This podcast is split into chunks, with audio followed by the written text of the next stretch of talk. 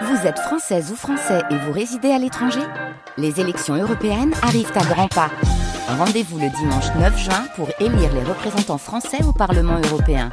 Ou le samedi 8 juin si vous résidez sur le continent américain ou dans les Caraïbes.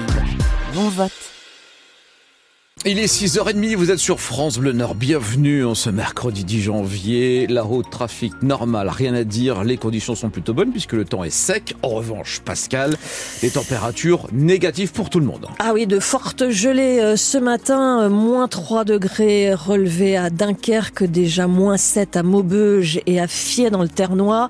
Le ciel sera souvent nuageux et ensuite ce sera le soleil qui va dominer. Pascal, à peine nommé, déjà sur le terrain, le nouveau Premier ministre s'est rendu dans le Pas-de-Calais, inondé hier. Gabriel Attal s'est rendu à Clermarais, plus précisément près de Saint-Omer, pour rencontrer des sinistrés. Parmi les annonces faites hier, la suppression de la double franchise pour les ménages et les entreprises touchées deux fois par les inondations, mais aussi, entre autres, une enveloppe d'au moins 50 millions d'euros pour la reconstruction des équipements publics.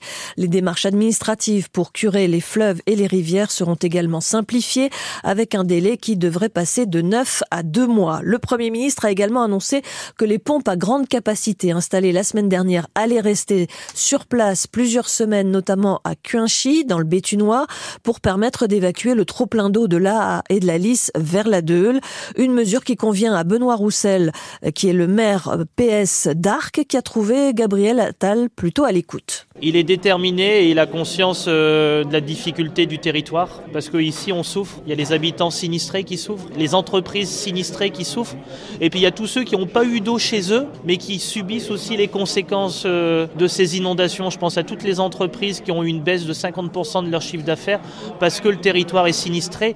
Là, le problème c'est qu'il n'y a aucun mécanisme d'indemnisation pour toutes ces entreprises qui n'ont pas l'eau, ils ne peuvent pas déclarer de dossier de perte d'exploitation, mais pourtant leur chiffre d'affaires dégringole. Et puis pour nos commerçants qui sont sinistrés pour une troisième fois, bah, leur trésorerie, elle continue à s'épuiser. C'est ça qui est dramatique.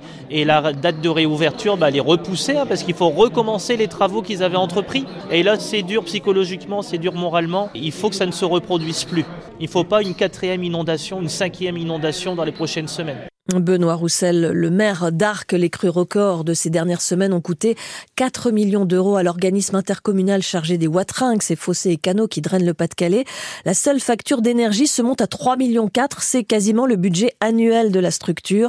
Son président, le maire de Gravelines, souligne la nécessité de remplacer ou renforcer aujourd'hui une trentaine de pompes et il appelle donc à une aide exceptionnelle. Mmh, Pascal, il est 6h33, on en reparlera largement dans ce 6-9 évidemment. Les deux anciens policiers du commissariat de Douai ont été jugés hier pour des faits de harcèlement moral. Et pour l'un d'eux également pour agression sexuelle, les victimes sont deux jeunes collègues. Ils étaient leurs supérieurs hiérarchiques. À la barre, les deux hommes ont nié les faits. L'un a refusé même de s'exprimer devant le tribunal. Au terme de 10 heures d'audience, la procureure a requis 12 mois de prison pour l'un, 15 mois pour l'autre. Le jugement sera rendu le 13 février. Parallèlement, les deux policiers aujourd'hui en arrêt maladie devraient passer en conseil de discipline. Ils risquent la révocation. Les pompiers sont intervenus peu avant 3 heures ce matin à Courrières pour un feu de poubelle qui s'est propagé à un compteur gaz et qui a provoqué une fuite de gaz enflammé. 500 clients sont privés de gaz pour la journée, le temps des réparations. Un couple a été relogé chez des voisins et puis les pompiers sont intervenus quelques minutes seulement euh, un peu plus tard dans une rue voisine, toujours donc à Courrières. Pour cette fois, un feu de voiture GPL, un périmètre de sécurité a été établi. L'incertitude aujourd'hui pour les 700 salariés des 180 magasins Expo de France. L'enseigne nordiste a été placé en liquidation judiciaire par le tribunal de commerce de Lille. Basé à Templemar dans la métropole lilloise, Expo a désormais deux mois pour trouver un repreneur. Les temps sont durs pour les étudiants, selon la FAGE, la Fédération des associations générales étudiantes, qui publie aujourd'hui une enquête menée auprès de 7500 jeunes au cours de ces trois derniers mois. Certains chiffres sont alarmants, Valentin Winetto, sur la situation financière de ces étudiants, concernant notamment l'alimentation.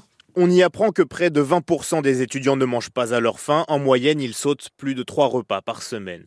Car même avec un repas à 3,30 euros dans les restaurants universitaires, eh bien, un étudiant non boursier sur 5 n'y mange pas à cause de ces tarifs jugés trop élevés. De toute façon, la plupart de ces rues ne sont ouverts ni le soir ni le week-end. Autre gros sujet, les logements du Crous. 37% des personnes qui n'en ont pas aimeraient en obtenir un. Un chiffre qui grimpe même à 58% en Ile-de-France, raison principale évoquée, le prix bien sûr. Pour les autres, eh bien plusieurs témoignages font état de la très mauvaise isolation des logements, du manque de place ou encore de l'invasion de nuisibles comme des cafards par exemple. C'est d'ailleurs pour toutes ces raisons qu'un tiers des étudiants qui n'ont pas de logement du Crous n'aimeraient pas en avoir un. Des jeunes obligés pour la moitié à peu près de se salarier en plus de leurs études. L'opération pièce jaune reprend du service. Cette collecte de petites pièces permet d'améliorer le quotidien des enfants et des jeunes hospitalisés. À Calais, par exemple, 50 000 euros ont été attribués à l'hôpital de jour pour adolescents au sein du centre hospitalier. L'opération pièce jaune et ces petites boîtes qu'on trouve notamment dans certaines boulangeries se poursuivra jusqu'au 4 février. Merci Pascal. 6h35, on connaît désormais les dates des 16e de finale de la Coupe de France de football. Feignol Noir recevra Montpellier le samedi 20 janvier à 17h30 à la même heure Valenciennes Paris FC et le Puy Dunkerque le LOSC jouera le lendemain donc le dimanche 21 à 17h30 contre le Racing CF.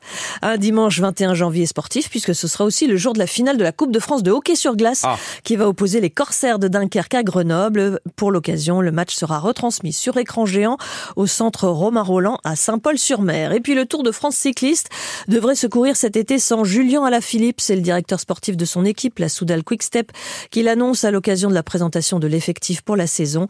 Julien Alaphilippe, vainqueur de six étapes du Tour et qui a porté au total le maillot jaune pendant 18 jours, va plutôt miser, nous dit-on, sur le Tour d'Italie.